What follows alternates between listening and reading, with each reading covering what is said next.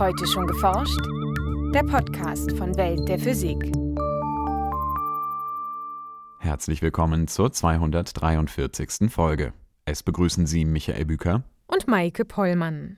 Am 1. September wird der European X-FEL, der weltweit leistungsfähigste Röntgenlaser, offiziell eröffnet. Da sind schon einige technische Meisterleistungen uns gelungen hier, die jetzt in Betrieb gehen und wirklich täglich dann benutzt werden. So Thomas Tschentscher, wissenschaftlicher Direktor am European X-FEL.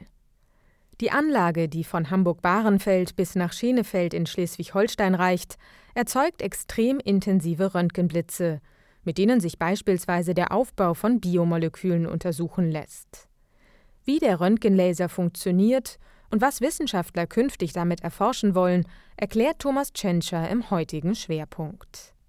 Außerdem berichten wir über einen Diamantregen im Inneren von Uranus und Neptun, über den Einfluss des Klimawandels auf Hochwasser in Europa und über einen seltsamen Zwergstern.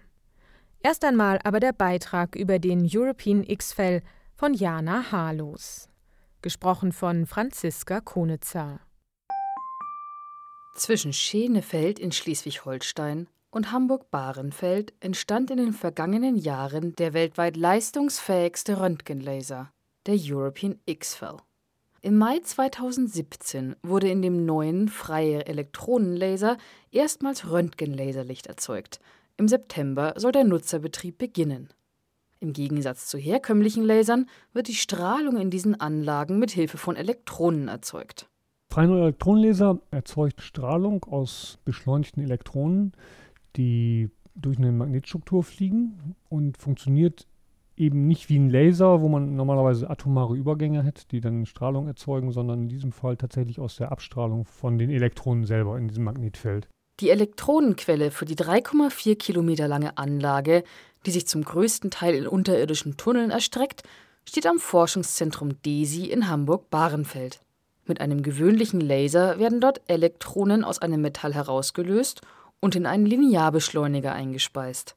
Hier am Standort in, in Hamburg bzw. Schenefeld hat man halt mit dem DESI ein Institut, was eine sehr langreichweitige Erfahrung in der Beschleunigerentwicklung hat.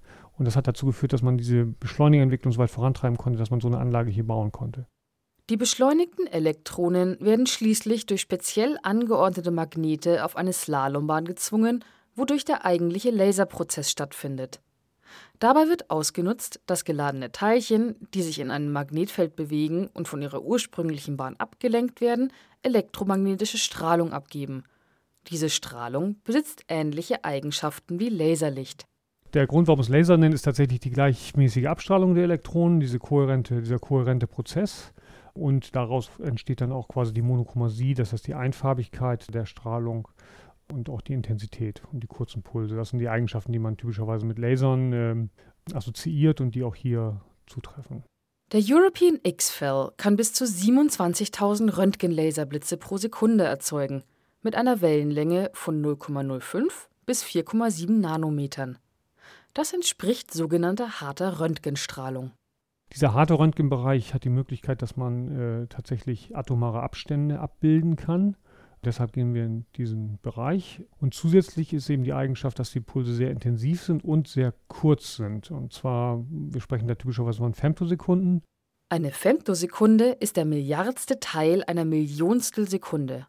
Diese kurzen Röntgenpulse ermöglichen extrem kurze Belichtungszeiten, wodurch sich auch sehr schnelle Prozesse abbilden lassen.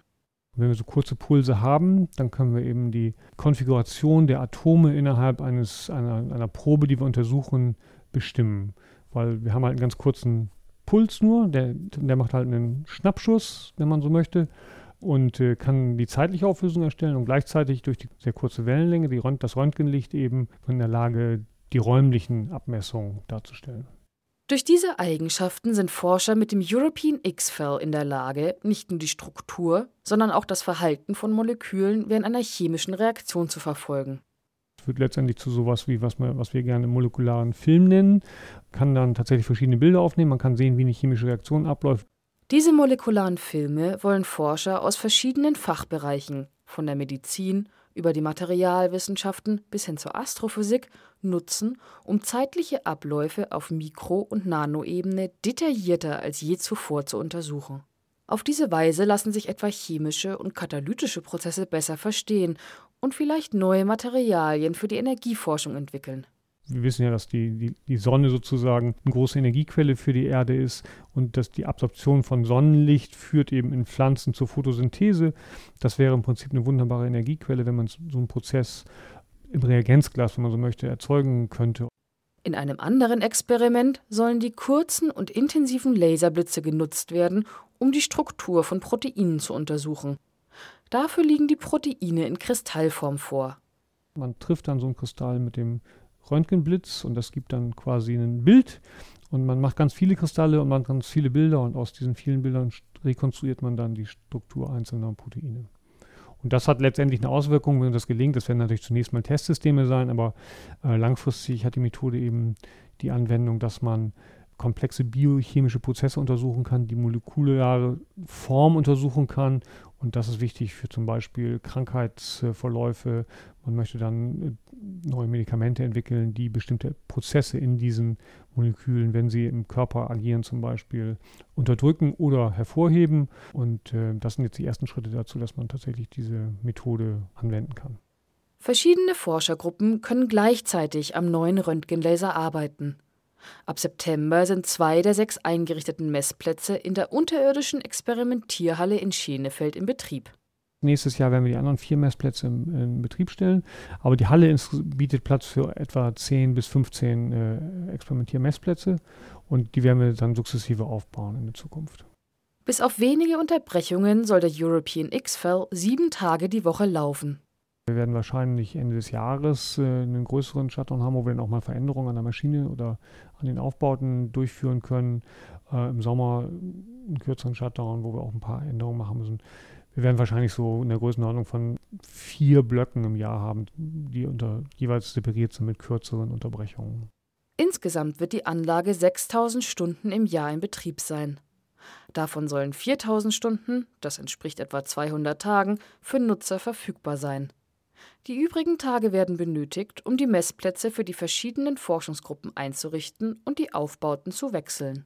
Diese Nutzereinrichtungen haben eben einen großen Bedeutung für den gesamten Wissenschaftsraum halt in Europa. Und ich meine, wir haben auch jetzt schon eine ganze Menge Anträge aus den USA und aus anderen Ländern, wo tatsächlich die Wissenschaftsgemeinde dann solche Anlagen braucht, weil sie halt mit den Mitteln, die ihnen an den Universitäten zur Verfügung stehen oder Forschungseinrichtungen zur Verfügung stehen, solche Untersuchungen eben gerade nicht äh, durchführen können.